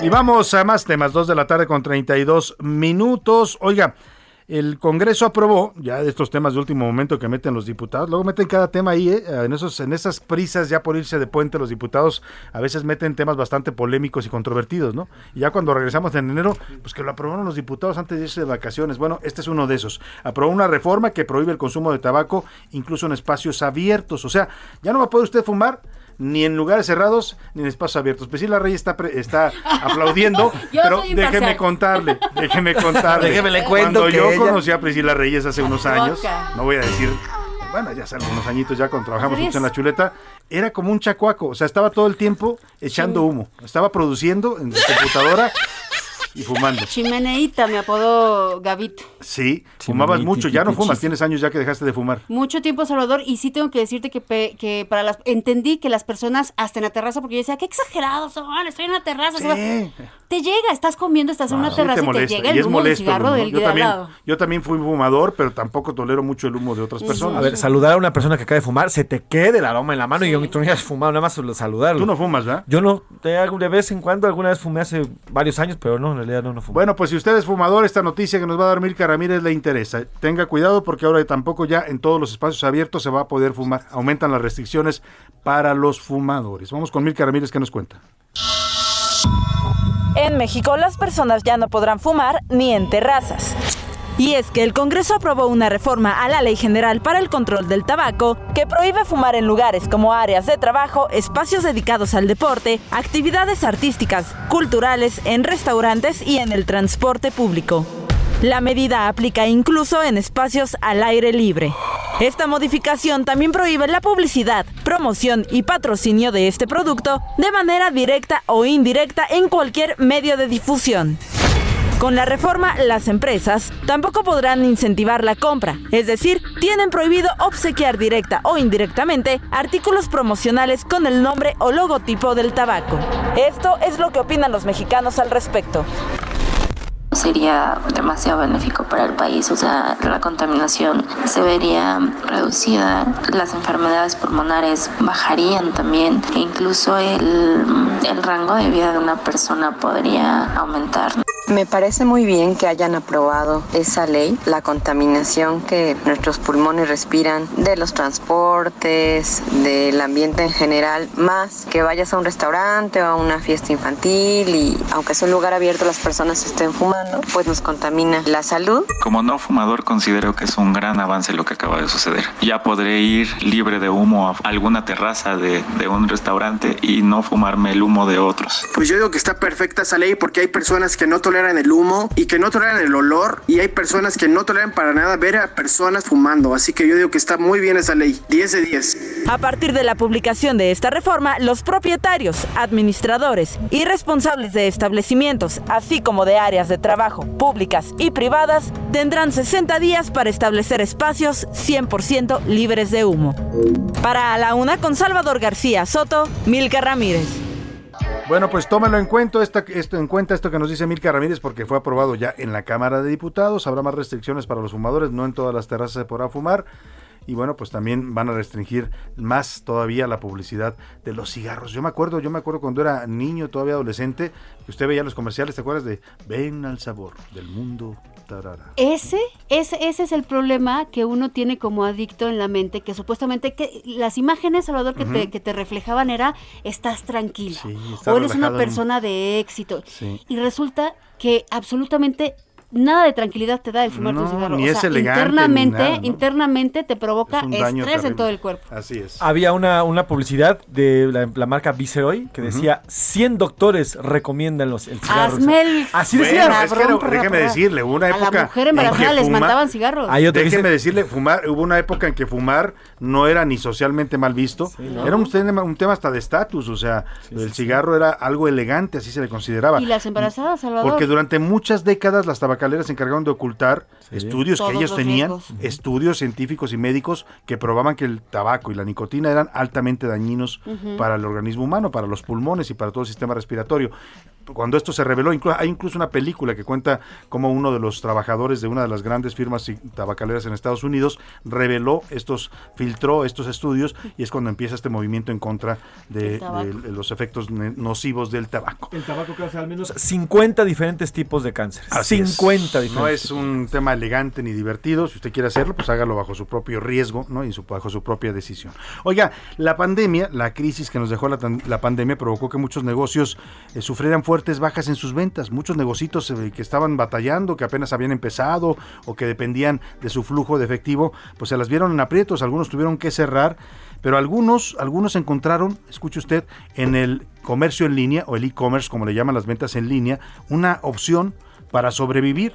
No solo sobrevivieron, sino que ahora se han vuelto pues una potencia en la venta en línea, ¿no? Hacen mucho más negocio del que hacían en el comercio directo. Estamos hablando del uso de plataformas digitales, de redes sociales eh, que ayudaron a sobrevivir a estos negocios. Le voy a contar una de estas historias. La fuimos a reportear directamente. Es Casa Cholo se llama. Es una tienda fundada por Gabriela Negrín y Adriana Medrano.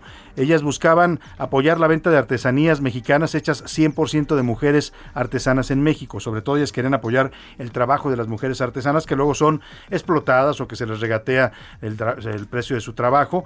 Y, y bueno, este negocio encontró en las ventas en línea una forma de sobrevivir. No solo sobrevivió, sino que les ha ido muy bien ahora en esta nueva modalidad de comercio que es el comercio en línea. Le presento esta historia que produjimos aquí en el equipo de la UNA junto con Facebook, hoy Meta, y, bueno, pues es una historia sin duda de éxito y de cómo también estas plataformas digitales tienen una gran utilidad para negocios pequeños como este. Hola, soy Milka Ramírez de El Heraldo Media Group y estoy con Gabriela Negrín y Ariata Medrano de Casa Cholo. Casa Cholo. Casa Cholo surge a partir de eso, querer dar un espacio a todas estas piezas, artesanías que muestran mucho más el color y la forma de México. Pensábamos que de pronto hay un trato como poco justo en la compra-venta de artesanías o de ilustraciones o de ciertos tipos de trabajos hechos en México y por mujeres. Entonces pensamos que era una gran idea tener un espacio donde nosotros pudiéramos controlar que nada de eso sucediera. Entre nuestros productos favoritos están los cholitos mini de Cholito Mío, pequeñas piezas moldeadas en barro, las cuales conservan los tonos crudos y miden máximo 10 centímetros. Son representaciones prehispánicas que nos muestran a estos guardianes realizando acciones cotidianas, como el cholito mordiendo una mazorca, cholito durmiendo y muchos más. Distingue a Casa Cholo son los cholos, pero también está Teporingo. tapir, teporingo, ajolote. Son animales endémicos y en peligro de extinción de la fauna mexicana. El rasgo más característico no relacionado a piezas eh, de Casa Cholo es eh, la empatía, es también la comunidad. Hemos realizado distintas alianzas en Casa Cholo. La primera fue con el refugio Casa Frida, que es un albergue para personas LGBT que se quedaron sin casa durante la pandemia. Con la ayuda de una cartonera mexicana hicimos unos pequeños cholos de cartón que luego invitamos a algunos artistas a intervenir, los vendimos y esas ventas fueron lo que se donó a Casa Frida. Y el mes pasado realizamos otra con Alejandra Arevalo, que tiene un proyecto que se llama Proyecto Soyuz, que se trata de incentivar la lectura de mujeres latinoamericanas. Tiene un proyecto en el que mensualmente envía un libro acompañado de una ilustración, ambas cosas hechas por mujeres eh, latinoamericanas. Yo creo que la primera reacción de las artesanas cuando descubren la capacidad que tienen las herramientas de meta es sorpresa. A veces se piensa que se tiene que invertir mucho dinero o hacer otras cosas y no, la verdad es que la comunicación digital y todas estas herramientas dan muchas posibilidades de este tipo y a veces es solo como tocar la puerta. Empezamos a conocer a muchas más personas que estaban interesadas en lo que nosotras distribuíamos. Teníamos página de Facebook, teníamos página de Instagram, se iba alimentando, sin embargo se convirtió en nuestro nuestro único, nuestra única fuente de visibilidad. Instagram y Facebook ayudaron a impulsar mucho el negocio porque rompe las barreras geográficas. Teniendo la tienda física aquí, pues definitivamente no lo hubiéramos logrado nada más. La realidad es que cada acción que hemos tenido ha estado sustentada por nuestra comunidad digital y estamos sumamente agradecidas por eso porque de otra forma ya no existiríamos. Si tuviera que describir a Casa Cholo en una sola palabra como el antes y después de redes sociales, definitivamente diría evolución. Bueno, pues ahí está evolución, decía Gabriela Medrano, de esta empresa Pequeño Negocio Solo, que apoya a mujeres artesanas y que encontraron en las ventas en línea, en las plataformas digitales, pues una forma no solo de sobrevivir, sino de expandir su negocio. Y un negocio que además tiene una función social, que es ayudar a las artesanas mexicanas. Gracias al equipo de Facebook, Hoy Meta, por habernos apoyado para la realización de esta historia y la difusión de estas historias de éxito en los pequeños negocios en México. Vámonos a otros temas importantes. A la una, con Salvador García Soto. Oiga, y ayer le, le, informábamos que la Alianza Va por México, esta que forman el PAN, el PRI y el PRD, anunciaron eh, pues los estados en los que van a competir juntos en alianza el próximo eh, año, en 2022, que se renuevan seis gubernaturas. De las seis, solamente en cuatro irán como coalición electoral, Aguascalientes, Durango, Hidalgo y Tamaulipas. ¿Qué pasa con las otras dos? Oaxaca y Quintana Roo. Para hablar de este tema le pregunto y saludo con gusto en la línea a Alejandro Moreno, él es dirigente nacional del PRI. ¿Cómo está, don Alejandro? Muy buenas tardes. Buenas tardes, Salvador. Gracias por la oportunidad de platicar con tu gran auditorio. Como siempre, un gusto saludarlo. Oiga, ayer vemos este anuncio. ¿Por qué solo cuatro estados en coalición? ¿Por qué no los seis?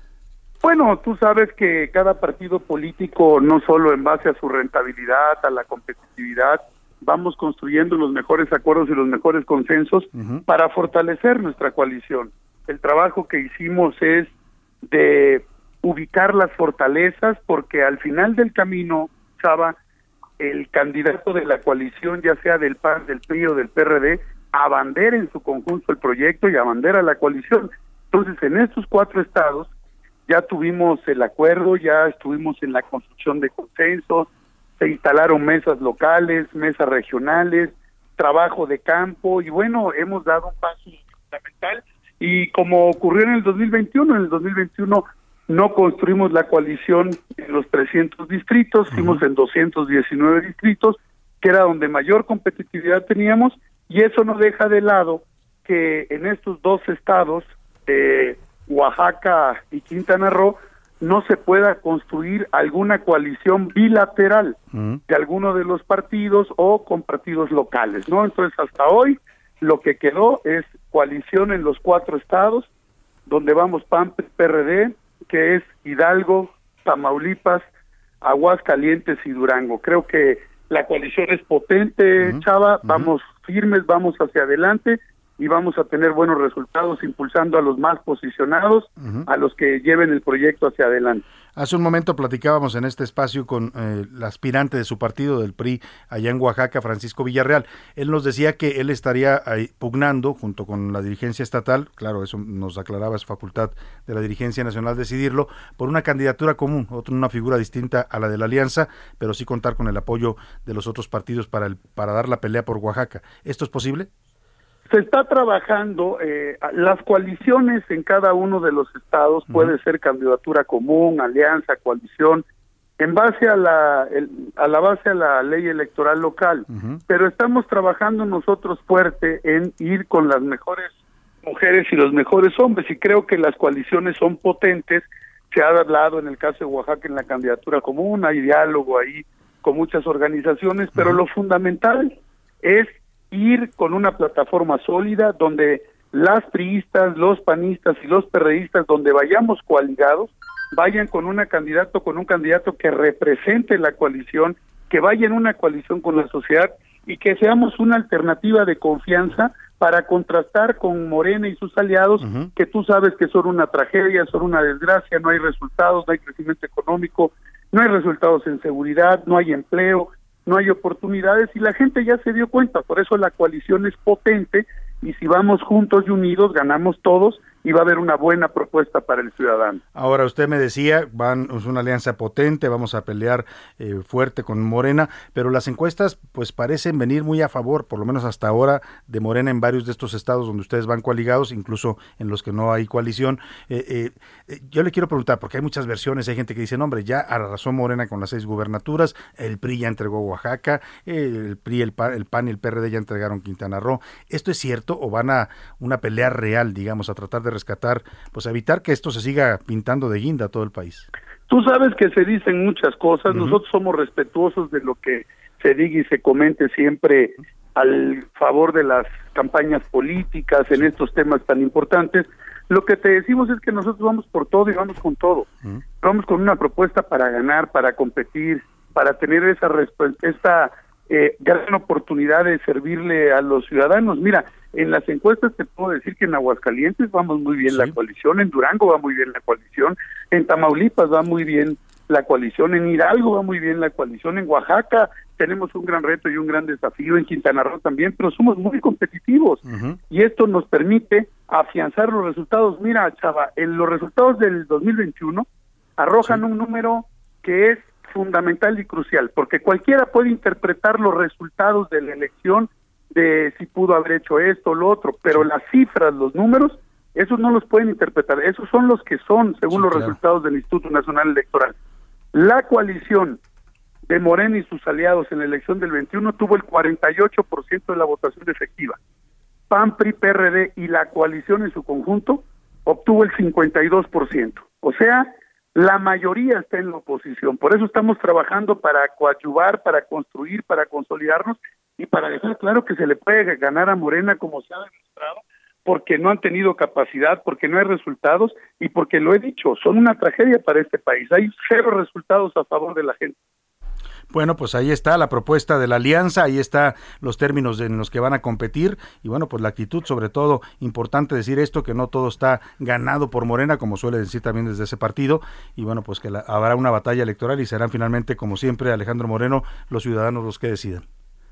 Así es, Salvador, gracias por la oportunidad, estamos firmes, la coalición está sólida, vamos con todo, vamos hacia adelante y el ciudadano tendrá buenas opciones para decidir el en el próximo año, en el 2022. Oiga, una última pregunta breve. ¿Movimiento Ciudadano de plano no está en la ecuación en ninguno de estos estados? No, no está, pero aparte lo ha declarado, lo ha declarado públicamente que ellos van solos en el 2022, que tampoco van en el 23 y en el 24. Entonces, yo lo he dicho como es, muchas veces les duele, pero es la verdad. Movimiento Ciudadano le está haciendo de esquirol a Morena, le está haciendo el servicio a Morena, porque si estuviera a favor de México, iría en la coalición, hubiera ido en la coalición con nosotros en el 2021, y si Movimiento Ciudadano hubiera ido en la coalición en el 2021, hubiéramos ganado la mayoría simple en la Cámara. Detuvimos PAN, PRI, PRD, que Morena y sus aliados no tengan mayoría, calificada en la Cámara, pero Movimiento Ciudadano se prestó, le hizo de esquirol, le hizo el servicio a Morena para dividir el voto opositor. Entonces, ¿qué es lo que está haciendo? No está con México, está simulando, está pretendiendo engañar porque al dividir el voto opositor, lo único que hace es hacerle el servicio a Morena. Entonces ellos son empleados de Morena y están al servicio de Morena y es una pena y una vergüenza. Bueno, pues ahí está bastante claro las, como puntualiza Alejandro Moreno, eh, presidente nacional del PRI. Le agradezco mucho. Alejandro. Abrazo, Salvador, muchas gracias. Muy buenas tardes. Pues ahí está fuerte lo que dice de Movimiento Ciudadano. Ellos dicen que no, que ellos simplemente tienen su estrategia y que a ellos les conviene irse solos, que no les suma mucho en el PRI ni el PAN. Pero bueno, acá piensan de otra forma. Vámonos a los deportes con el señor Oscar Mota que sacaba o para sentirme importante, ¿no? Machuchón. Oscar Mota, ¿cómo estás? Muy buenas tardes. Mi querido Salvador García Soto, ¿cómo estás? Te mando un gran abrazo. Hoy un gran día para ganar. De último minuto tengo que informarte y a todos los amigos que nos escuchan que las primeras horas de este miércoles y por orden de, de la autoridad judicial competente, un actuario del Poder Judicial del Estado de Hidalgo puso en posesión del Consejo de Administración de Cooperativa Cruz Azul la planta cementera que se ubica en Tula, Hidalgo. Esto, mi estimado Salvador, después de haber congelado el pasado viernes 211 cuentas de trabajadores y socios que tienen tomada dicha planta y quienes podrían haber estado vinculados en la actividad ilícita de robo y venta de cemento. Esto en un operativo encabezado por 400 policías estatales y 150 miembros de la policía bancaria. Con esto, pues bueno, y gracias a este despliegue, se llevó a cabo gracias en coordinación con el gobierno del estado a través de la Secretaría de Seguridad Pública de Hidalgo para O sea, garantizar les el orden. devolvieron las instalaciones de la planta de la cooperativa Tula Hidalgo. a la- al Consejo de la Administración. al de actual Consejo de Administración. Cabe recordar, eh, para los amigos que nos escuchan, pues bueno, ya desde hace poco más de un año, ya la dirigencia con eh, Billy Álvarez Claro. y afiliados ya no forma parte de Cruz Azul. Y bueno, dicen eh, cómo pasan las cosas. Se van ellos y es campeón Cruz Azul a principios de este año, ¿no? Que a lo mejor era, era, era la sal, ¿no? Como ¿Quién dicen por ahí el señor Billy Álvarez. Tú bien dices que en la política no pasan coincidencias, son ¿no? coincidencias, claro. Y bueno, in- interesante esta noticia que la cooperativa vuelve a tener el control de la planta cementera, ¿no? Y bien importante esta noticia porque se da también en un tema en un día donde el Atlas, y los escuchaba obviamente hablando todavía con los Oye, aficionados. El, el festejo impresionante, ¿no? El, el lunes. Y tuiteó el Atlas, mandó un tuit diciéndole a Cruz Azul, oye Cruz Azul, vamos a juntarnos, ¿no? Somos los campeones del 2021. Yo creo que se va a hacer una buena pachanga, ¿eh? Sin Porque duda. obviamente muchísimos le dieron ahí retweet, etcétera.